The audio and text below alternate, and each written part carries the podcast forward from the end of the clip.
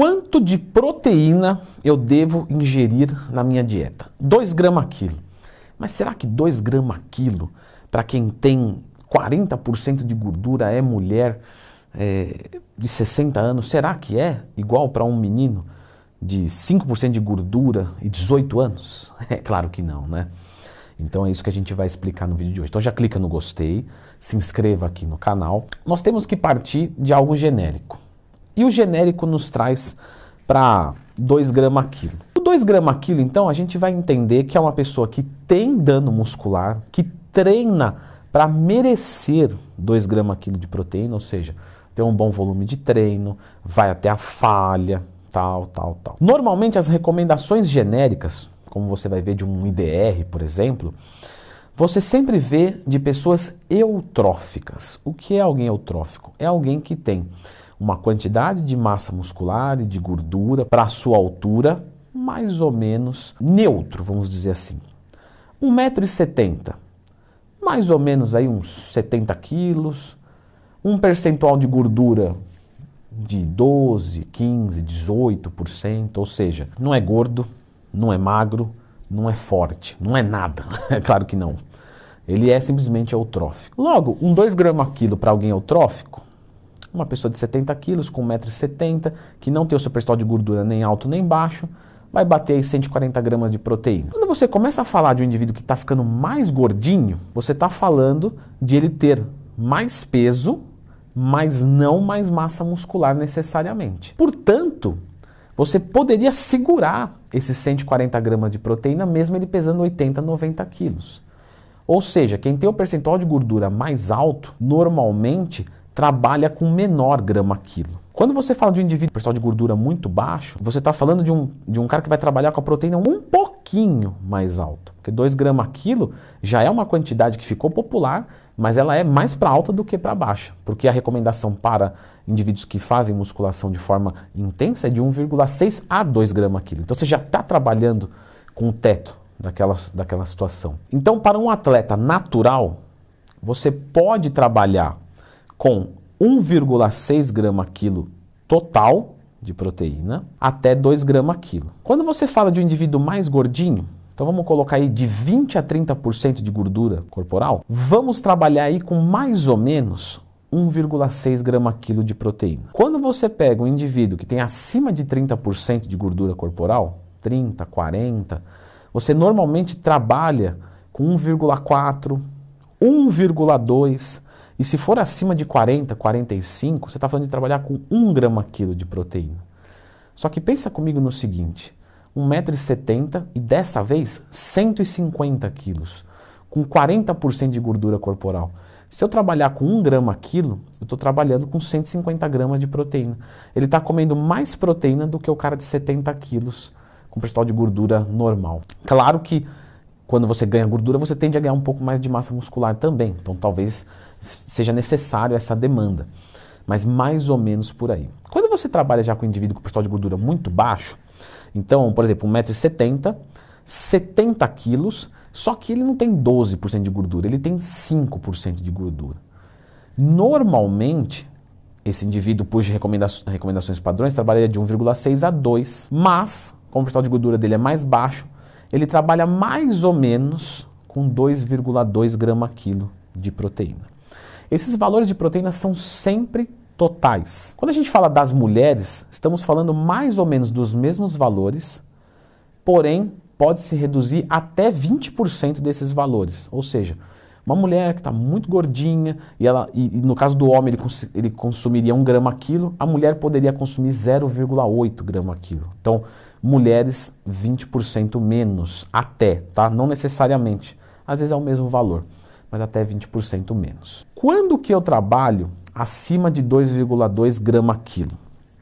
Normalmente, num indivíduo que está assistido do uso de esteroides anabolizantes. Temos que lembrar que essa assistência do esteroide anabolizante, ela tem vários graus, porque o pessoal fica meio, meio liga-desliga. Assustou aí, né? Foi para tirar mesmo da, desse marasmo do vídeo. Ou seja, Tô natural. Agora eu vou tomar 1 miligrama de oxandrolona. Tô hormonizado. 3 gramas quilo de proteína. nadando no anabolismo. Não, não. Vou tomar um grama de trembolona, 3 gramas quilo. Percebe que as pessoas fazem on ou off fire? E não é assim. A gente está falando de tons de cinza entre preto e branco. Se eu hormonizar com 200 miligramas de esteroides por semana, é diferente de hormonizar com 500 miligramas, com 1 grama, com 2 gramas de esteroides por semana. Então, normalmente, o que, que a gente enxerga aqui? Quando falamos de um ciclo leve, estamos falando aí de, às vezes, até manter a quantidade de proteína, porque um ciclo leve, ele pode simplesmente ter o seu efeito anabólico por ser anticatabólico. Então o esteroide anabolizante, ele é anticatabólico. E às vezes, por você não perder, no final do dia você ganha, que é diferente de você legitimamente ganhar. E a gente observa muito isso quando fazemos um cut, onde não tem substrato para o crescimento muscular, haveria uma perda, e ao colocar um esteroide eu tenho ganho.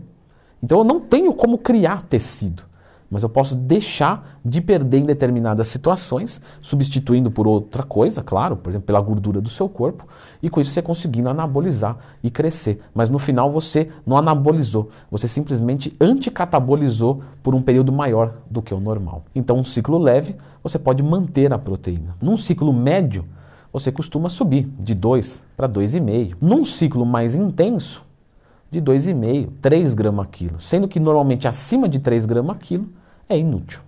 Até mesmo para atletas experientes, é muito raro você ver alguém falar que gosta de trabalhar com 4 gramas quilo porque percebeu que isso mudou alguma coisa. Obviamente o corpo não é preciso e é por isso que você está me dando essas margens. Legal. Porém, não é melhor eu errar para mais? Né? Vou mandar. Que se dane. Se o corpo não aproveitar, aí é azar o dele. Mas eu estou mandando.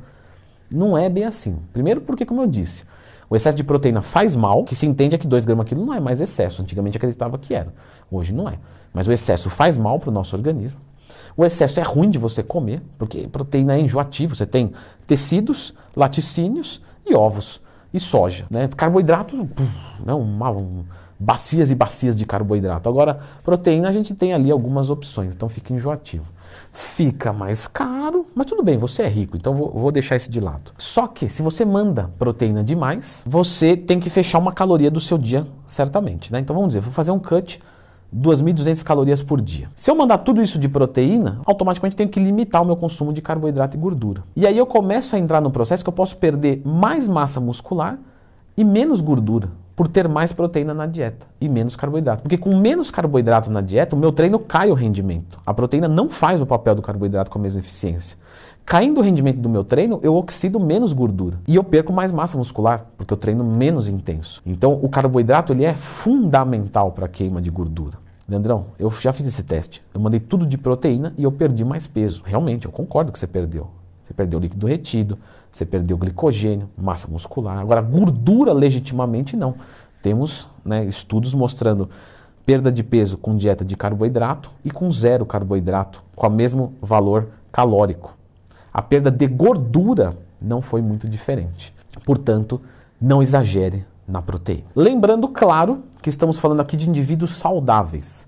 Indivíduos que têm problemas renais ou qualquer outro tipo de restrição, isso pode variar grandemente.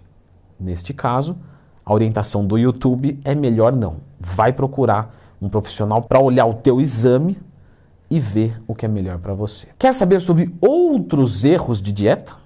Porque tem muitas pessoas que erram em várias coisas e eu reuni alguns erros de dieta neste vídeo aqui. Então dá uma conferida.